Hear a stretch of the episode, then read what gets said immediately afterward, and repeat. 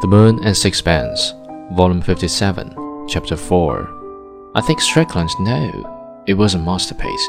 He had achieved what he wanted. His life was complete. He had made a word and saw that it was good. Then, in pride and contempt, he destroyed it. But I must show you my picture, said Dr. Coutras, moving on. What happened to Ata and the child? They went to the Marquesas. She had relations there. I have heard that the boy works on one of the Cameron schooners. They say he is very like his father in appearance. At the door that led from the veranda to the doctor's consulting room, he paused and smiled. It is a fruit piece.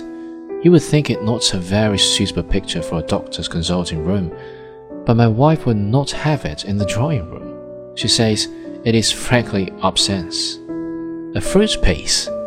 I exclaimed in surprise.